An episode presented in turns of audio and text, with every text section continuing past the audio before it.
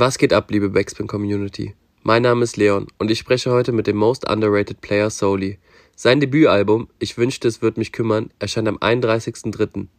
Warum ihn nichts mehr kümmert, warum man ihn auch den deutschen Frank Ocean nennt und wie schwer es eigentlich ist, eine eigene Release-Party auf die Beine zu stellen, erklärt er euch in diesem Interview. Viel Spaß. Eins in den Chat, Digga, rein da. Eins in den Chat, wer zuhört. Soli, was geht? Wie geht es dir? Was geht, Bruder? Mir geht's ähm, sehr gut, Digga. Immer besser. Immer besser, ja. Ich kann es mir vorstellen. Also die letzten Wochen, Monate haben sich für mich auch irgendwie sehr lang angefühlt, weil ich war ja auch ein bisschen einbezogen in den Albumprozess. Jetzt bin ich irgendwie mittlerweile raus und es hat sich noch länger angefühlt. Wie lang war so das letzte Jahr für dich? Also, ähm, theoretisch war letztes Jahr erstmal von vornherein einfach ein geiles Jahr, weil einfach meine Jahre gefühlt immer besser werden, weil mit zunehmenden, ähm, mit zunehmender Arbeit auch irgendwie zunehmende Chancen und, äh, und Erlebnisse irgendwie kommen, was natürlich geil ist. Und gerade für jemanden, der seine Nase gerade reinsteckt in das Game, in dem er stattfinden möchte, äh, ist es natürlich äh, was total krasses. Und ähm, bezogen jetzt auf Albumproduktion, äh, Albumfertigstellung, ähm, Digga, ein, endlose, ein endloses Jahr. Ich dachte, gestern, ich dachte letztes Jahr im Herbst, dachte ich schon, ich bin fertig. Und dann ähm, doch noch ein, zwei Mal drüber gehört und dachte, nee, nee, nee, das, so wird das alles nichts. Und dann hat sich ja alles noch irgendwie gezogen und jetzt bin ich froh, wenn das nächste Woche ähm, rauskommt, slash rausgekommen ist. Ähm, ja, bin ich sehr happy drüber.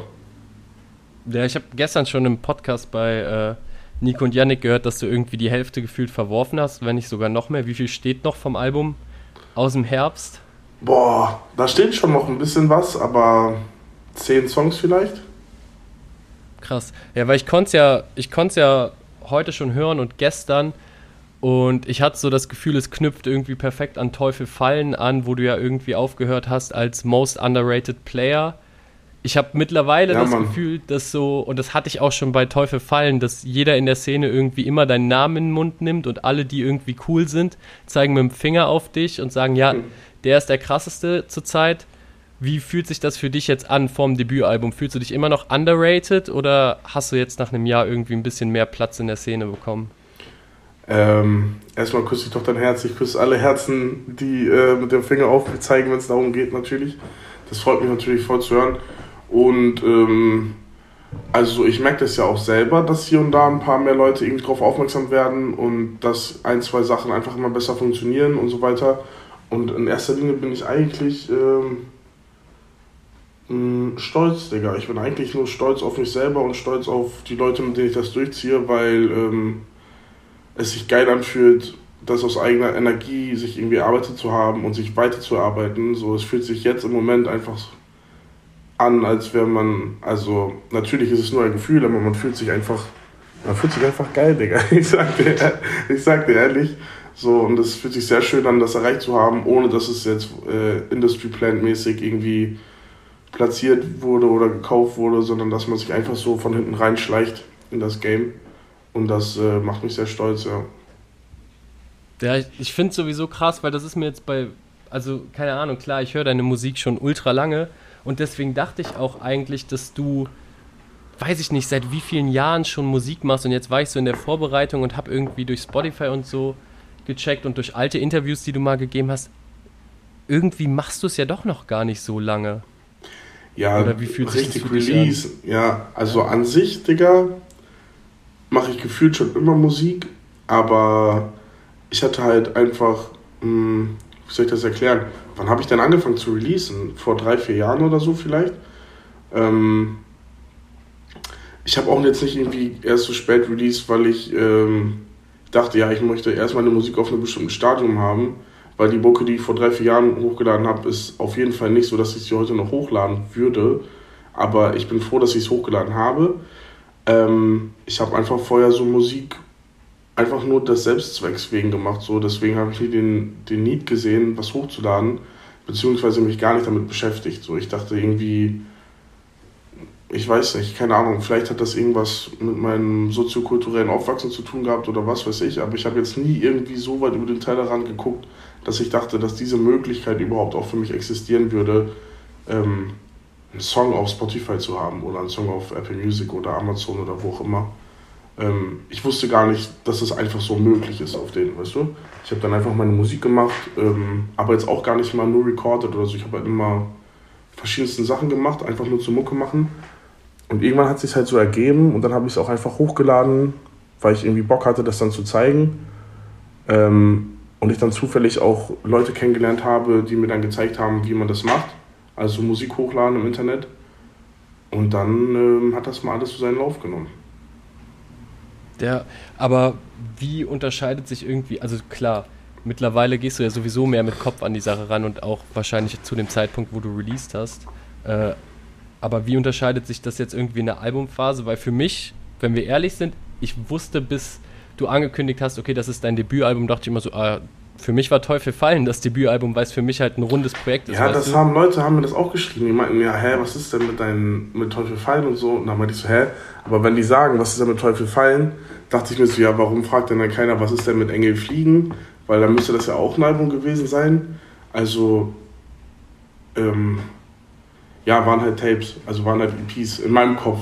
Ich habe auch kein, ehrlich gesagt, Bro, ist mir auch scheißegal. So ist, ich weiß nicht, wo ein Tape aufhört und ein Album anfängt.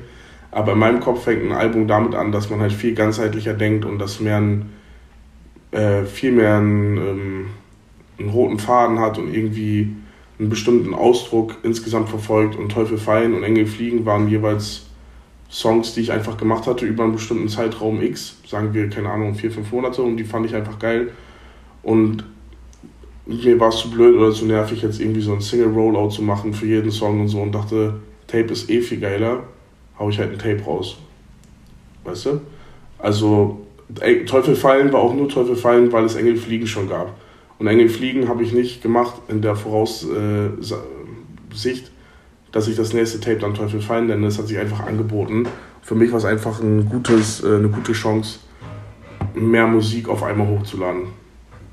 Ja, ich, ich glaube sowieso, dass wenn Musik ist ja irgendwie immer so eine Momentaufnahme aus einem bestimmten Zeitraum und wenn weißt du halt mehrere Monate irgendwie an einem Tape oder an mehreren Songs arbeitest, ist ja irgendwie der logische Schluss daraus, okay, die klingen, also vielleicht klingen sie nicht alle ähnlich, aber behandeln halt irgendwie die gleichen Themen, weil irgendwie was dich vor drei Monaten interessiert hat, ist ja drei Monate später meistens immer noch da. A, das und B, finde ich irgendwie äh, auf meinen Tapes oder auf Tapes generell kann man vielleicht eher die ähm, den zeitgenössischen Geschmack auch, der einfach irgendwie herrscht. Also ähm, jetzt random Beispiel, ähm, was weiß ich, als, als Hyperpop irgendwie, als ich, in, als ich vor, keine Ahnung, zwei, drei Jahren hier saß und dachte, Digga, oha, was, ist, was passiert denn da? Äh, ich muss einen Hyperpop-Song machen, mal gucken, wie sich das anhört, einfach nur zum Ausprobieren, dann kommt das auf ein Tape. Aber auf meinem Album würde ich mir echt 20 Mal überlegen, ob ich da jetzt einen Song mit diesem und diesem Style irgendwie drauf haben will, weil wie doll beschreibt mich dieser Style? Ähm, macht sich einfach irgendwie ein bisschen mehr Gedanken. Ähm, ja, und am Ende macht man sich einfach bei einem, also ich persönlich mache mir bei einem Album einfach mehr Gedanken über das, was ich ausdrücken will und das, wie ich sein oder wahrgenommen werden möchte. Beziehungsweise ehrlich gesagt nicht mal das, ehrlich gesagt einfach nur mehr, was ich ausdrücken will ähm, als einfach nur auszuprobieren. Ja. Wie kamst du dann auf die Idee, auf deinem Album zwei, zwei phänomenale High-Pitched Songs irgendwie drauf zu packen? Warst du einfach im Studio und dachtest dir, geil? Ja, irgendwie schon, Digga. Hast du, äh, hast du, mal kurz fragen, hast du Deluxe-Variante, also hast du die 17-Song-Variante gehört? Ähm, da mit diesen Hype, ich finde halt geil, äh, wenn Songs irgendwie so Skits haben zwischendurch und dies und jenes und also ich unter, unter bestimmten Umständen kriege ich es hin, aber manchmal bin ich auch einfach mies unwitzig, Digga. Und wenn ich dann so Skits aufgenommen habe, haben wir die wieder gelöscht und so. Und das war irgendwie doch nicht so geil. Und irgendwie hatte ich noch nicht so den Bogen raus, wie ein Skit zu einem geilen Skit wird. Ähm, aber wir haben dann irgendwie gedacht, ja, was mir halt liegt, sind halt irgendwie dann Sachen zu singen und die dann halt in verzerrter Stimme zu singen war für mich irgendwie dann die logische Konsequenz, wie ein Skit bei mir aussieht. Und dann sind halt aus diesen Songs, die wir eigentlich als Skits haben wollten, irgendwie so low-key Songs geworden, aber es sind auch irgendwie keine Songs, weil eigentlich geht es in dem ganzen Song nur um die Vibes und den Beat-Switch hier und da. Also irgendwie, man könnte meinen verkopft, aber irgendwie auch nicht verkopft, weil es auch einfach nur so flowy ist und das, worauf wir halt Bock hatten. Ja, also dadurch ehrlich gesagt, also irgendwie einfach nur so die, diese hochgepitchten, skittigen Songs sind drin, um einfach dem Album den Charakter zu geben, den ich dem gerne geben wollen würde, ja. Ich fand das nämlich so, also es, beim, beim ersten Skit, der irgendwie drin war, äh, der vor Diamantenstein kommt, mhm. glaube ich, war ich auch erstmal so kurz verwirrt, dachte mir aber, okay, klingt nice und ich habe das Album heute nochmal, Shoutout Pete an der Stelle, äh, der, er hat mir nur erlaubt, das Album mit meinem Bruder zu hören, wenn äh, der Leasingvertrag vom Urus vorliegt. Ich habe es aber heute mit meinem Bro kurz gehört auf der Arbeit äh, und dann ist Style und das Geld reingedroppt und wir saßen die ganze Zeit, waren am Viben und auf einmal kommt dieser, dieser Beat-Switch oder beziehungsweise der Drop. Deine normale Stimme kommt rein und mein Bruder guckt mich mit dem miesesten Stankface aller Zeiten an und fängt einfach nur Side an. Eye. Side Eye. Fängt einfach nur mit seinem Kopf komplett an zu wackeln, Alter. Das ja, stark. Das ist irgendwie auch so ein Stilmittel, was echt einfach okay, mittlerweile immer häufiger genutzt wird und ich sehe es auch schon kommen, Alter. YouTube wird voll sein von Low-Pitched Versions von dem Song und Kommentare mit, ey, mach das doch mal normal. Aber äh, ich fand's Ja, sollen die doch, ist doch, also das ist doch gerade das Geile, wenn man an einem Song mehr dran machen kann, als den einfach nur zu hören und dann hat man ihn halt gehört, so. Wenn Leute tatsächlich Bock haben, davon andere Versionen zu machen, um die normale Stimme da rauszufiltern oder wie auch immer, go for it, Digga. Ähm, also ist doch geil. Also irgendwie denke ich mir, wenn es, wenn es so weit kommen sollte, dass Leute da wirklich so hyped hinter sind und da irgendwie einen Aufstand machen im Sinne von, äh, ich bearbeite das jetzt so und so und lade das so und so hoch und diese, diese, jene Version mit Herz, Digga, ist doch sick. Also ist doch ein geiles Kompliment für mich, theoretisch. Voll, Alter. Du, ich glaube, im Internet existieren ja auch von Nikes von Frank Ocean ungefähr eine ja, Milliarde so, verschiedene weißt du, Versionen. Das ist auch immer so für mich das war ungefähr der gleiche Moment, weil ich glaube, als ich damals das erste Mal Blonde von Frank Ocean gehört habe und das das Intro war und ich dein Skit gehört habe, das ist genau die gleiche Reaktion. Einfach unerwartet, aber wenn, wenn du dich drauf einlässt, denkst du einfach nur so, ja, das macht übel Sinn. Ja, ist stark, also. Ist sick. Starker Vergleich auf jeden Fall, aber den nehme ich, den nehme ich von Handkuss an. Deutscher Frank ja, Ocean jetzt im äh, Pressetext. ja, lassen wir so stehen, Digga. Ge geht. Ja, ist nice. Äh, schön, dass dir gefällt, Digga. Also irgendwie es einfach Spaß gemacht. So in erster Linie mache ich das Album halt für mich. So Punkt aus Ende. Ich habe mir eigentlich ist mir scheißegal, ob ich in einem Game stattfinde oder nicht. Aber umso mehr schmeckt es natürlich, wenn man stattfindet und die Leute es äh, einem aus der Hand fressen. Dann macht es natürlich umso mehr Bock. Ähm, ich will nicht lügen, aber trotzdem mache ich das einfach am Ende nur für mich. Und ähm, ich hatte halt einfach am Ende des Tages Bock, diese Stimme auszuprobieren und es hat mich einfach entertained im Studio und meine Jungs, meine Produzenten auch, wir hatten Bock dran. Und ähm, keine Ahnung, Bro, ich habe bestimmt, was weiß ich, 70 Songs gemacht, die theoretisch auf dem Album hätten landen können und jetzt sind halt nun mal diese Auswahl an Songs da gelandet. Und diese zwei Songs äh, mit gepitchter Stimme haben es auch drauf geschafft, trotz gepitchter Stimme, einfach weil wir schon im Prozess schon so viel mit diesen Songs verbunden haben, dass wir die einfach, dass die dürfen nicht fehlen auf denen. Und ähm, ja, entweder man rafft es beim Hören so und hat dieses gleiche Feeling, dass sie einfach dazugehören oder halt nicht. Und wenn man das nicht hat, dann äh, gar kein Problem, dann muss man ein anderes Album hören. Und wer es rafft, der hört dann mit Herz dieses Album. Voll, äh, kurz Shoutout an deine Produzenten, es sind die Waterbout-Jungs und Stupid ja, Lou. Vergesse ich irgendwen? Matt Mando. Matt Mando. Vergisst du auf jeden Fall. Und äh, ich habe auch zwei dicke Dinger auf dem Album gemacht, zusammen mit Never Old Ben. Ähm, mit dem habe ich, der hat den OK OK Beat gemacht. Ah, ja, äh, äh, äh. Geisteskranker Beat und der hat auch mit mir zusammen äh, Deine Freundinnen produziert. Das ist dieser LSD-Rock-mäßige. Das war auch krass, Bro. Da waren wir so gefühlt sieben Tage war ich mit dem ähm, im Studio und dann hatten wir so die letzten zwei Tage, also Kopf leer, ja, lass irgendwas machen. Dann haben wir einen ganzen Tag gefühlt gebraucht, um die ganzen Instrumente, Schlagzeug, Bass, E-Gitarre, Synthes irgendwo rauszugraben und anzustöpseln. Und am zweiten Tag haben wir einfach nur rumproduziert, rummusiziert und dann ist dieser Song entstanden. Und ich hätte auch nicht gedacht, dass daraus was entsteht, was wir wirklich benutzen, aber es, ähm, ja, folgt, also am Ende genau das gleiche Phänomen wie bei diesen hochgepitchten Songs. So ist einfach eine, ein, ein Teil einer, ja, jetzt klingt das corny, aber so ein Teil der Reise beim Album hören, den man einfach nicht äh, auslassen wollte. Ja, Mann.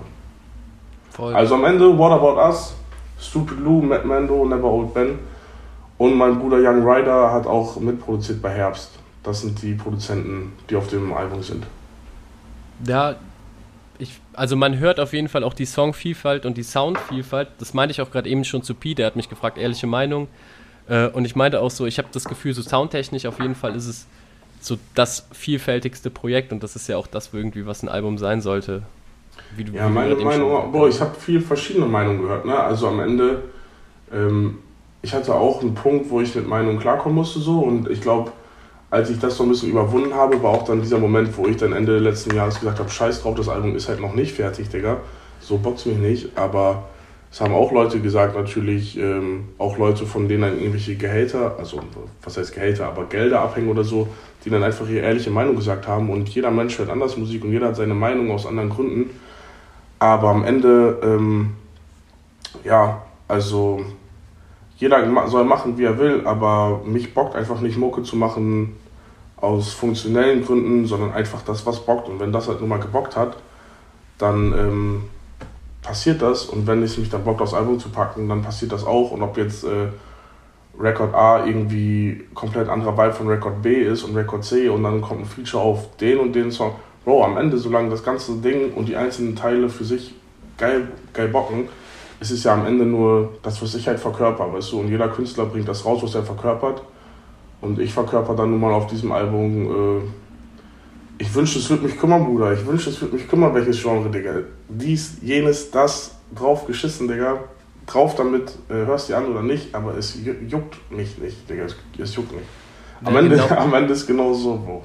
Genau dahin wollte ich halt auch, weil das ist ja auch eigentlich das, die Quintessenz von dem Album. Äh, das, das ist ja egal irgendwie, wer kommt. Klar, jeder kann seine Meinung haben, aber es interessiert dich einfach nicht so.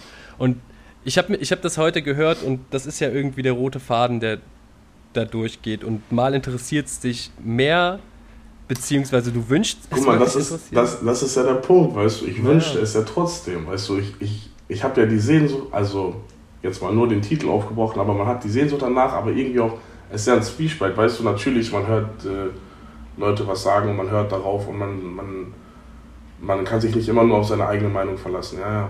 Aber am Ende, was juckt's? Weil am Ende ändert es eh nichts, weißt du, man wird entweder, man selber muss ja die Entscheidung treffen, entweder wird man glücklich oder traurig damit und am Ende kann man sich doch auch am besten auf sich selber verlassen. Voll, das war halt für mich auch so, also es hat ich habe es hier hingeschrieben als irgendwie die Akzeptanz der Interessenlosigkeit, so, weil das, was du irgendwie auf Thugs und Thoughts auf dem letzten Projekt halt irgendwie. Boah, sta äh, stark. Stark zusammengefasst irgendwie. Ja, irgendwie angeschnitten hast. So, der Song ging ja gerade damit los, dass neue Sachen, sie jucken mich immer weniger und irgendwie, du kaufst dir, kaufst dir neue Sachen, aber sie verdrängen halt auch nicht irgendwie da, oder nur zum Verdrängen. Und da habe ich mich halt irgendwie gefragt, ist dieses, okay, ich gebe Zero Fucks und mich juckt das alles nichts, eigentlich nur so ein großer Schutzmechanismus für dich, dass, dass du halt auch einfach dein Ding machen kannst? Mhm. Ähm, kann man schon eigentlich so sagen, ja. Also ich glaube, das war vor allen Dingen in der Vergangenheit so ziemlich meine Einstellung, dass ich halt einfach mir relativ wenig Gedanken um viele Sachen gemacht habe. Nicht, weil sie mich nicht jucken, sondern weil ich ähm, gedacht habe, sie jucken mich nicht oder mir gewünscht habe, sie jucken mich nicht, damit ich einfach nicht, damit einfach, es ist so viel Scheiße einfach im Umlauf, Digga, und auch in meinem, es muss jetzt nicht mal nur das Weltgeschehen sein, ne, auch so einfach im, im Freundeskreis oder im Bekanntenkreis oder was auch immer, Digga, es, ist, es passiert einfach so viel Müll die ganze Zeit, Digga, und äh, es, ich wollte mich einfach nicht runterziehen lassen davon. Ähm, natürlich ist es mir trotzdem nicht egal und natürlich bin ich auch trotzdem da für Leute, für die ich da sein wollte. Aber ja, keine Ahnung, kann es schon sein, so Schutzmechanismus. Ich irgendwie auch Schutzmechanismus, um mich vor Entwicklung der, der Gesellschaft irgendwie so zu drücken, Digga, weil die fuckt mich auch ab und manchmal hat man auch einfach so eine Phase im Leben, da hat man nicht, jetzt, jetzt gerade, ich habe die Leute um mich herum, Digga, die ähnliche Meinung haben wie ich, ich äh, wir können das gleiche Leben leben, ich fahre zu dem und wir hängen ab, wir müssen nicht dies und jenes machen, weißt du, man kann also einfach gleiche Einstellung, aber manchmal im Leben hast du halt nicht diese Leute bei dir und ja, entweder passt du dich an oder du bist dann halt einsam, Digga. Aber man muss, man muss sich nicht, äh, man muss nicht jedes Problem zu sein machen, Digga. Und wenn die Gesellschaft glaubt, die muss scheiße sein, Digga, heißt das noch lange nicht, dass man deswegen selber scheiße sein muss, weil ja, einfach, ja, einfach nicht scheiße sein, Digga. Das ist ja auch irgendwie so dieser, dieser, dieser Verdrängungsmechanismus ist ja auch irgendwie was Natürliches so. Ich habe auch viele große Baustellen in meinem Leben und die schiebe ich seit Jahren vor mir hin, auch wenn meine Freundin, die wie du irgendwie Psychologie studiert hat, mir die ganze Zeit sagt, Konfrontationstherapie, Leon, du musst das mal, du musst das irgendwie mal angreifen und dafür ja, bin ich ja auch, sie auch recht ja, hat sie voll. Auch, denke. Aber es ist halt, es ist halt, es macht halt viele Dinge auch einfacher, so.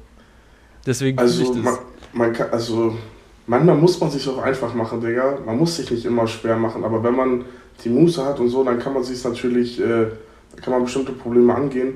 Oh, keine Ahnung, ich, also ich, ich würde zu jedem Menschen sagen, ich bin der Erste, der zu jedem Menschen sagt, Digga, mach, ob es dir gut geht oder nicht, mach Therapie, Digga, juckt mich nicht, Digga, ab mit dir. Von mir aus, Digga, sperr dich einen Monat, kann nie schaden, Digga. Auf, also, auf den, aber ich selber natürlich äh, auch nie Therapie gemacht, Digga. Ich bin einmal zum äh, Denks Erstgesprächen gegangen und dachte dann, ja, ja, war doch geil, war doch geil, ja, nie wieder mich um irgendwas gekümmert. Ähm, ich ahne doch diese Verdrängungsmechanismus, äh, aber deine Freundin hat äh, auf jeden Fall recht. Konfrontation mit manchen Themen ist dann gar nicht schlecht. Und am Ende geht es einem auch meistens besser, wenn man sich damit beschäftigt hat. Aber eben dieses Aufschieben ist irgendwie ein komischer Zustand, weil man ist irgendwie glücklich, obwohl man gar nicht glücklich ist, so und man ist sorglos, obwohl die Sorgen immer noch da sind. Man lässt sie einfach nicht an sich ran. Ich finde, das hat irgendwie was Romantisches an sich, keine Ahnung. Aber finde ich, es einen sehr besonderen Zustand so. Voll. Ich, ich habe auch das Gefühl, dass wir beide halt auch in einer sehr privilegierten Situation stecken, gerade was auch so unser Arbeitsumfeld angeht und so da, wo wir arbeiten und was wir machen dass Safe. wir halt auch andere Ängste haben als vielleicht andere Leute, die sich dann mit diesen Themen halt beschäftigen müssen. Äh, deswegen, aber das, das war so für mich das Interessante, als ich es irgendwie eingefangen habe und beziehungsweise das Album gehört habe, dass ich mir so dachte, okay, so dieser Titel macht von vorne bis hinten komplett Sinn. Ähm, wenn wir schon irgendwie zu Konfrontationstherapie kommen oder beziehungsweise zu Kon Konfrontation, äh, du hast ja auch vor einem Jahr jetzt ungefähr einen Vertriebsdeal unterschrieben bei meinem alten Arbeitgeber und den guten Freunden von Groove Attack. Ähm, Gab es da irgendwie im, in der Albumphase auch mal irgendwelche Konfrontationen von außen oder hast du gecheckt, ja komm, oder haben, haben wir beziehungsweise die gecheckt, wir lass den Jungen einfach machen, der weiß, was er tut? Ähm, um ehrlich zu sein, haben, haben glaube ich, die äh, verantwortlichen äh, Kollegen und Kolleginnen, Digga, das relativ schnell gecheckt, dass ich mir da eh nicht reinreden lasse. Also ich erinnere mich, ähm, als ich das erste Mal, äh, guck mal, ich habe, ich, ich beschäftige mich mit kaum Sachen, außer die, die mich wirklich, wirklich, wirklich interessieren. Und das, was mich wirklich, wirklich, wirklich interessiert, ist eigentlich nur Kunst in jeder Form, ob es Malerei, Theater, dies, das, jenes ist, aber keine Ahnung, Bro, wie ein Vertrieb arbeitet. Keine Ahnung, wie ein Verlag arbeitet. Mashallah, Digga, ich danke dem Gott, dass äh, mein Manager so ein korrekter, ähm, vertrauenswürdiger Mensch ist, der mir diese Sachen erklärt hat und immer weiter erklärt und auch für mich da ist bei sowas, aber ich habe mich einfach nie damit beschäftigt. So, mit diesem Unwissen gehe ich dann äh, Anfang des Jahres war das oder Ende letzten Jahres in ein ähm, äh, Vertriebsmeeting rein, sag ich jetzt mal, und zeig äh, dem, den betroffenen Herrschaften von Groove so, ja, die, die wollen mal ins Album reinhören, so, weil die haben mir Geld gegeben für die Produktion, für allen drum und dran. Wollen natürlich mal gucken, in was sie so investieren und ich gehe hin, äh, aber mit dicken Eiern und denke mir so, ja, hier ist das Album, so hört es euch an, so wird eh krass, wird eh krass, ihr könnt nichts sagen. Und nach dem ersten Song ähm, sagt dann der eine ja, ey, guck mal, wie wär's denn hier, äh, wenn du da vielleicht äh, die Hook einmal weniger machst, der Song ist dann irgendwie etwas kürzer, geiler streambar. Und ich denke so, hä? Und scheinbar stellt sich dann raus, als ich mit anderen äh, MusikerInnen geredet habe, voll normal, Digga. Die können teilweise ihre Alben nicht mal hochladen, nicht mal Singles daraus, wenn der Vertrieb das Kacke findet.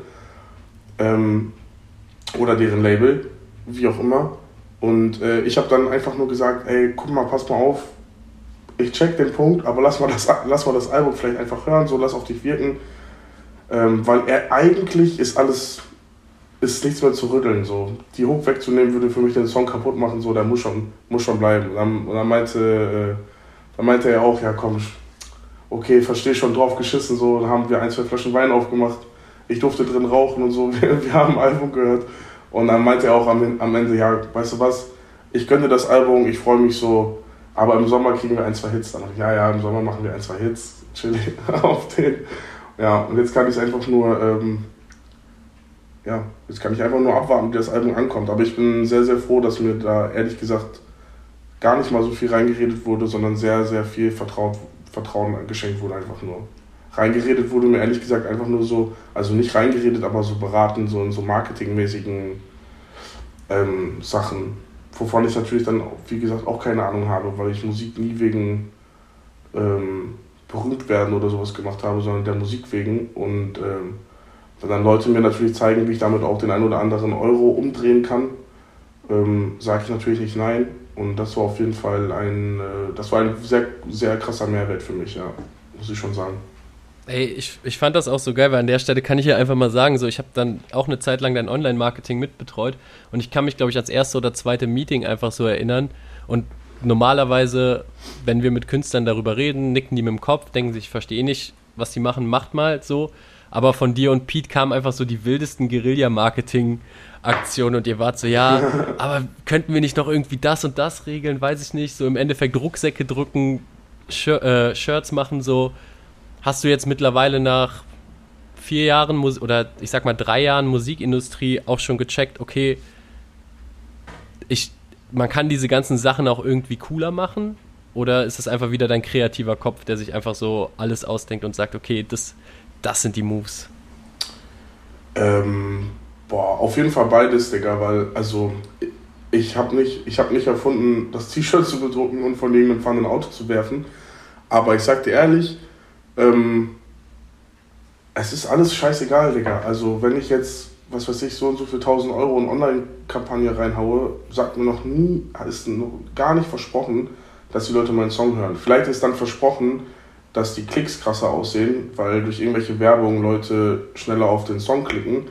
Aber was bringt das? Also, es bringt gar nichts. Ich meine, die Zahl sieht schöner aus, aber spätestens, wenn mich dann einer auf einem Festival bucht oder eine und dort stehen 20 Leute, weil das alles nur irgendwelche ähm, Werbewegklicker waren, bringt mir doch gar nichts. Das ist doch einfach Geld zum Fenster rausgeworfen. Dann lass mich doch lieber, mit dem gleichen Geld könnte ich 200 Shirts drucken.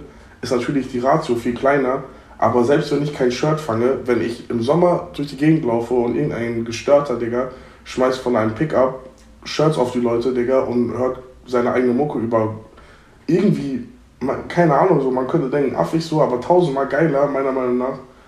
Ähm, ja, keine Ahnung, da hat man einfach probiert zu gucken, was geht und dann gibt es natürlich auch für alles irgendwie dann wiederum aber auch einen zeitlichen und technischen Rahmen. Und da habe ich mir dann wieder, den, da hat sich dann der Fuchs wieder in den eigenen Schwanz gebissen, weil das ist natürlich auch äh, nicht meine Stärke, Digga. Da habe ich natürlich die Idee dann mit Guerilla-Marketing so drei Tage bevor irgendwas rauskommt ähm, da muss ich dann natürlich jetzt auch verstehen, dass das alles nicht so geht. Aber wir haben dann ja jetzt un, un so ein bisschen unsere Guerilla-Marketing-Pläne in dieser Pre-Release-Party ähm, ver verewigt und da bin ich auch sehr froh drum. Und es war auf jeden Fall ein riesen Learning für mich so, dass ich daraus mitnehmen kann fürs nächste Album. Wenn ich, so ein, wenn ich solche Sachen vorhabe, kann man das auf jeden Fall ein bisschen rechtzeitiger organisieren. Einmal. Ja, ja, ich erinnere mich auch noch an, ich glaube, Meeting-Woche vor Release. Ja, komm, wir drucken jetzt noch schnell T-Shirts und da ist ja. QR-Code drauf. Und, und, dann auch irgendwie telefoniert aus dem Zug raus, Digga, schon wieder irgendwo in irgendeine Session gefahren, Digga, mit dem sch schlimmsten Internet, Digga. Vergiss. Ich, äh, aber das ist. ich finde das halt, ich finde das halt irgendwie so gut, weil man merkt das halt irgendwie in deiner Musik, in dem, wie du dich gibst und auch dieses ganze Drumherum halt einfach, dass da einfach so eine gewisse Art von Ästhetik drin steckt, die einfach deine ist, so. Wenn man sich auch anguckt, irgendwie, was du, wie du dich mit Mode beschäftigst und was du irgendwie manchmal Name Drops, auch auf dem, auf dem neuen, äh, auf dem neuen Album Bloody Rain, so eine Marke, die eigentlich schon in Vergessenheit geraten ist, aber sie hängt trotzdem noch in deinem Schrank. Äh, finde ich das alles irgendwie so krass, weil man sieht einfach, okay, das ist Soli, das ist nicht, ey, ich habe gerade irgendwie das erste Mal von Helmut Lang gehört, weil das ist teuer und hängt irgendwo im KDW rum, jetzt name drop ich das mal, sondern man merkt schon, du machst dir auf jeden Fall Gedanken um deine komplette Grundästhetik und egal ja, was es ist. Jetzt. Bringt ja auch nichts, Digga. Ich trage ja nie Helmut Lang. Aber es gibt diese Bloody Rain Hose, diese Jogginghose, Bro. Ich habe mir die ein zweites Mal gekauft, damit ich sie anziehen kann, während das andere Exemplar in der Wäsche ist. Ich habe seit 365 Tagen, Digga, nur noch diese, Joggi diese Jogger an und fühle mich strange, wenn ich eine Jeans. Also, ich habe heute noch zu meiner Freundin gesagt, weil ich an mir runtergeguckt habe, ich habe gesagt, ich glaube, es wird Zeit für eine neue Ära, Digga. Ich glaube, ich muss mal wieder Jeans und so auspacken. Und da meinte sie, hä, warum? Die Hose ist doch King. Da meinte ich so, ja, safe. Die Hose ist eigentlich King. Drauf geschissen, Digga. Auf den. Ähm, ja, Bro, das war für mich auf jeden Fall, also A waren es halt äh, Freunde von mir, ähm, die diese Marke gemacht haben und ähm, in der Zeit, während sie diese Marke hochgezogen haben, sind wir auch immer bessere Freunde geworden. Deswegen lag mir diese Marke sowieso am Herzen. Und zweitens ähm, bin ich einfach äh, größter Fan dieser Marke und größter äh, Träger. Und drittens, Bro, ist diese Marke jetzt einfach vor ein paar Wochen eingestanzt worden, was auf jeden Fall, ähm, ja, was auf jeden Fall mich geknickt hat. Und ich weiß aber noch, dass ich diesen Song, da hieß er noch Regen und nicht Bloody Rain, habe ich, da war ich in Bochum bei einer, bei Pascal, Shoutout, und Loco auch, Shoutout, ähm, bei zwei der Leute, die diese Bloody Rain Sachen gemacht haben und die haben den Song todes gefeiert und sich voll gefreut, dass ich Bloody Rain gedroppt habe und so. Und irgendwie dachte ich jetzt, jetzt haben sie die Marke eingestanzt und ja, jetzt, ich muss den Song Bloody Rain nennen, sonst äh, holt mich der Teufel, Digga. Ey, ich habe ich hab mir auch irgendwie so eine Leitfrage aufgestellt, weil das fand ich irgendwie ganz spannend. Ähm, dadurch, dass ich ja jetzt den Shit für meinen Bruder mache und mich immer mehr frage, so klar, früher kam ich irgendwie so aus, oder ich komme immer noch voll aus diesem Hip-Hop-Kosmos und wer die Sachen von meinem Bruder trägt, ist mir eigentlich scheißegal, außer wenn es Rapper sind, die ich feiere. Oder Rapperinnen. sind aber, ähm, da habe ich einfach die eine große Frage gestellt, weil ich habe auch gesehen, du hast ja auch letztens auf, war das bei Adidas? Mm, ja. Ja, also kommt drauf an, was du fragen willst, aber ich habe mal bei Adidas auf diesem Store-Event gezockt. Store-Event gezockt und ja, sowas. Ja, und mittlerweile sind ja auch ne, alle Modemarken da draußen, schnappen sich irgendwie Rapper da draußen, um sich selber populärer zu machen. Rapper benutzen Modemarken dafür, um irgendwie ihre Kredibilität darzustellen, Ästhetik zu schaffen. Ist mir einfach die Frage aufgekommen, wer braucht wen? Also braucht die Mode Rap oder braucht Rap irgendwie oder die Mode? Gar, gar keiner braucht gar nichts, Digga. Es ist alles heutzutage so drauf geschissen auf alles, außer es ist von Herz. Also, ich muss sagen, ähm, ich küsse Ali das Herz natürlich. Das war jetzt auch nicht meine größte Herzensangelegenheit, ähm, für Adidas zu spielen, aber ich feiere Adidas so und für mich, für mich war ein geiler Job und so. Äh, war aber mäßig, aber Adidas wären jetzt immer noch Adidas, hätte ich nicht bei denen im Store gespielt und ich wäre auch noch Soli, hätte ich nicht bei denen im Store gespielt. Ähm, andersrum ist natürlich geil äh, für KünstlerInnen zu zeigen, ähm, was sie feiern, was für eine Ästhetik sie feiern und ähm, spätestens würde ich sagen, seit Rin äh, diese Supreme Gosha Robzinski Rap gemacht hat, haben halt Leute auch darauf geachtet, dass sie möglichst äh, die geilsten Marken immer sagen und äh, tragen und äh, dieses und jenes. Bro, es juckt, meiner, meiner Meinung nach juckt es kein, es juckt mich nicht, wer irgendwas trägt und ich glaube, es juckt auch am Ende gar keinen mehr, ob irgendwer irgendwas trägt. Man kann höchstens geile Kampagnen zusammen machen. Feiere ich, wenn Rapper XY, den ich eh feier, eine geile Kampagne macht mit äh, Modebrand XY, die ich auch feier geil, Digga, feier ich. Und dann aber auch äh, über einen Instagram-Story-Post hinaus. Aber wenn auch irgendein Model oder irgendein Rapper, eine Künstlerin, was auch immer, ähm, ähm, zum Beispiel äh, No Faith trägt und ich sehe das, ich freue mich auch, so, ich freue mich. Aber mir scheißegal. Also ähm, von mir aus trag äh, irgendwas anderes. Wenn du frische Sachen machst, bist du trotzdem fresh. So, ich glaube, die Leute müssen einfach ein bisschen checken, wieder, dass es aufs Herz ankommt, äh, was dahinter steckt. Zum Beispiel, Bro, äh, zum Beispiel über No Faith habe ich viele Leute im Internet irgendwie gesehen, die nicht Rapper, RapperInnen sind, äh, sondern einfach frische Leute, die sich einfach, ähm, die einfach einen bestimmten visuellen äh, Anspruch haben und sich geil ausdrücken können im Internet über Fotos oder wie auch immer. ich, ich habe richtig vielen Leuten gefolgt dadurch, einfach nur, weil die mir dann wieder Inspiration geben, weil es einfach ein ästhetisches äh, Bild ist, was ich mir gerne, was ich mir gerne gebe. So. Und ich kenne diese Leute nicht. Ich schaue es mir gerne an, aber ich würde es nicht mitkriegen, würde einer von denen einen Song hochladen und äh, ich würde es wahrscheinlich nicht, nicht mitkriegen, wenn ähm, nur über diese Person angeteasert wird, dass ihr eine neue Jeans rausgebracht habt. So, am Ende schaue ich mir die Jeans trotzdem bei No Faith an und ähm, den Content, weswegen ich dieser anderen Person folge, bei der. Es kann nice sein und so, aber einfach nur um sich gegenseitig zu brüsten, macht für mich äh, keinen Sinn mehr. Ich finde geil, wenn so Künstler irgendwie laufen auf Fashion-Shows von Brands oder so.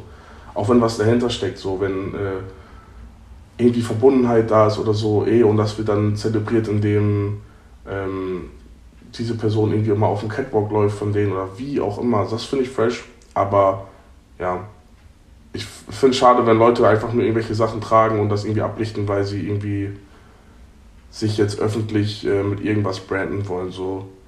Also finde ich auch nicht schlimm, soll jeder machen, so wie er will. Aber ich finde es einfach nicht fresh. Ja, auf jeden Fall. Also tragt, was ihr wollt, aber keiner muss Kenzo tragen. Das muss keiner, Digga. Ich schwöre. Das, das muss, musste noch nie jemand. Das musste wirklich, außer, ja. Ich würde so gerne Name droppen schon die ganze Zeit, auch wenn du irgendwas von äh, Streaming-Zahlen aus Werbe, Werbung erzählst und 20 Leute stehen vor der Stage, aber ist an der Stelle auch egal. Ja, Bro, die Leute checken es ja selber. Also ich, ich habe auch, von mir aus, sie können das ja auch gerne machen. Jeder nimmt seinen Hack. Besser ist, niemand nimmt was von einem Stück Kuchen weg, wenn er es nicht so macht wie, wie man selber. So.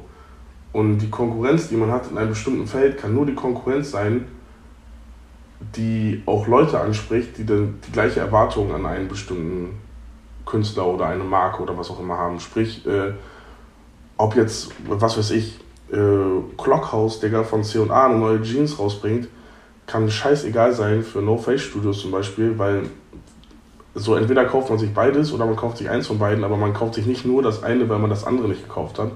Und genauso auch bei Musik, so wenn ähm, ich ein neues Album rausbringe und aber auch Rapper, Rapperin XY äh, die da anders an die Sache rangehen und sich äh, ein bisschen äh, Industry Plant mäßig eher platziert lassen haben.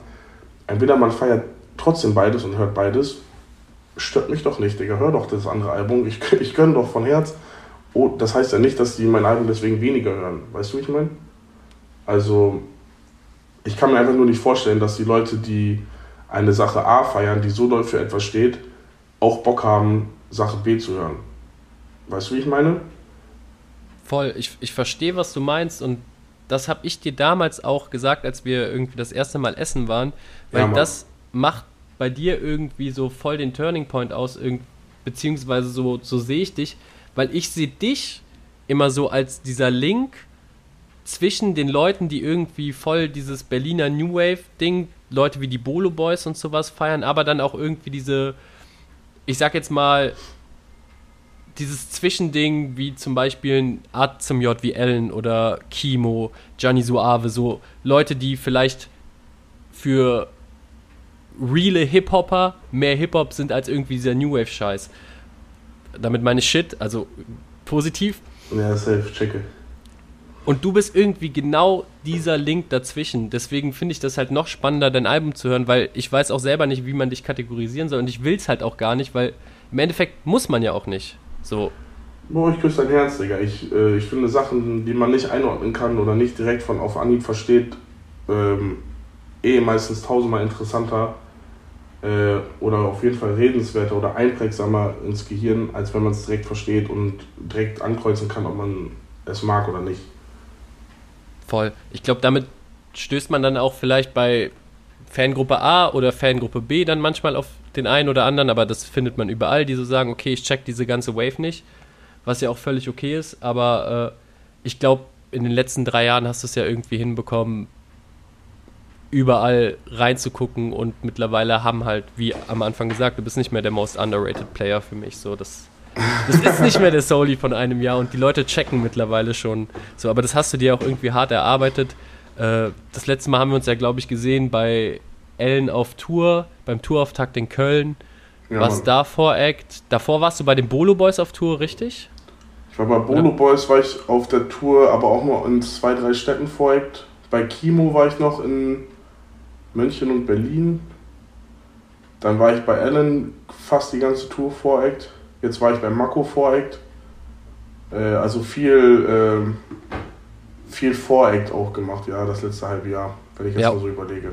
Aber wenn man dann irgendwie die Leute fragt, die auf dem Splash waren, wer hat am Splash am meisten abgerissen, hört man dann wieder irgendwie von allen Seiten Soli und deswegen ist das ja gerade irgendwie. Ey, das war so. Ich war nicht auf dem Splash, ich habe nur Videos gesehen und. Bro, äh, mal lit, Digga. Ich schwör ja. das zu sick, Bro. Ey, guck mal, wir hatten so ein. Wir hatten auch nur kurz vor knapp, ne? Ich habe kurz vor dem Splash mein Booking überhaupt erst bekommen. Ich hatte auch gar keine Booking-Agentur und so und für mich war das auch voll neu. Und er hat dann sich irgendwie noch mit Kontakte links, rechts und so irgendwie noch hingekriegt, dass wir noch irgendeinen räudigen Splash-Slot bekommen. Ähm, und dann haben wir bekommen, am allerersten Tag, am Anreisetag, irgendwie um 15.30 Uhr oder 16 Uhr, direkt der allererste Slot. Ähm, aber zufällig hat es geregnet und zufällig war die Bühne, wo ich gespielt habe, die einzige mit Dach, Digga. Das hat mir auf jeden Fall in die Karten gespielt, muss man auch sagen. Aber ich hatte auf jeden Fall Schiss, dann irgendwie Kennst du so, ähm, also jetzt natürlich auch voll übertrieben gesagt, ne, aber kennst du so, so Rolling Loud Auftritte, wenn dann die auf Mainstage spielen, dann stehen so zehn Leute da und so mhm. und es sieht irgendwie traurig aus und natürlich zieht man trotzdem durch, aber es erfüllt einen ja, kann mir keiner erzählen, dass einen das dann erfüllt oder so glücklich macht oder Energie gibt. Und als dann irgendwie wir gesehen haben, dass aber Proppe voll war, Digga, das war auf jeden Fall richtig, richtig, richtig schöner Key-Moment für mich. Und da habe ich dann auf jeden Fall, glaube ich, auch äh, umgeschaltet ab dem Tag so in Hustle-Modus, muss man schon sagen, ja. Ja, und jetzt steht die erste eigene Tour vor der Tür. Köln war wann ausverkauft? Gefühlt nach sehr kurzer Zeit. Köln, Köln geht auf jeden Fall. Bro, ich habe richtig Bock auf Köln, Digga. Ich sag ehrlich. Ich habe aber auch Bock auf die anderen Städte. Also eigentlich, wir machen auch nur fünf Städte, aber halt dann teilweise immer doppelt und so. Ähm, ja, wird, wird geisteskrank, Bro. Wir haben angefangen zu üben mit meinem, mit meinem DJ. Das wird auf jeden Fall, ähm, ja, wird geil. Ich hab Bock. Ich habe auch so Bock, die neuen Songs dann endlich live zu spielen und so, weißt du? Also, ja. Auch mit, auch mit den Freunden und so einfach diese zweieinhalb Wochen unterwegs zu sein. Ich habe da richtig Bock drauf.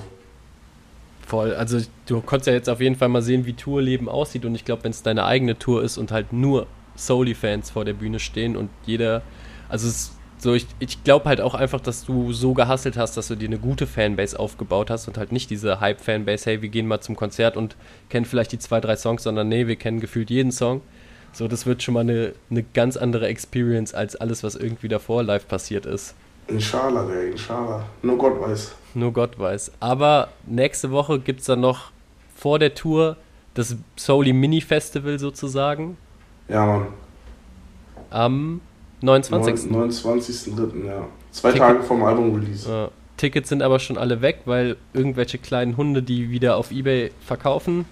Nee, guck mal, also ja.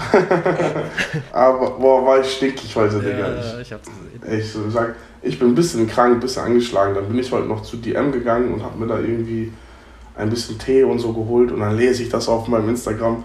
Also guck, wir haben uns, das war dann quasi unsere Aktion, als wir am Anfang dann ein paar Singles hochgeladen haben und dachten, was kann man machen, dann zum Album hin, ja komm, wir organisieren das. Ich habe noch nie eine Veranstaltung organisiert, das war auf jeden Fall Film, auch an alles zu denken, aber ähm, wir haben echt was krasses auf die Beine gestellt, Bro. Gianni Suave spielt, Liz spielt, Ansu spielt, Bodo Boy spielt. Wir haben einen Surprise Act, den ich nicht ankündigen darf wegen Gebietsschutz. Krasser Bro spielt auch, Digga. Ich spiele ganze Set, danach Aftershow Party, äh, Friends and Family, äh, Getränke, jenes, dieses, Bro. Äh, wir haben Shirts gedruckt, umsonst, die wir dann den Leuten äh, umsonst dort in die Crowd schmeißen können. Diese Rucksäcke sind noch da, extra mit Eastpack gemacht.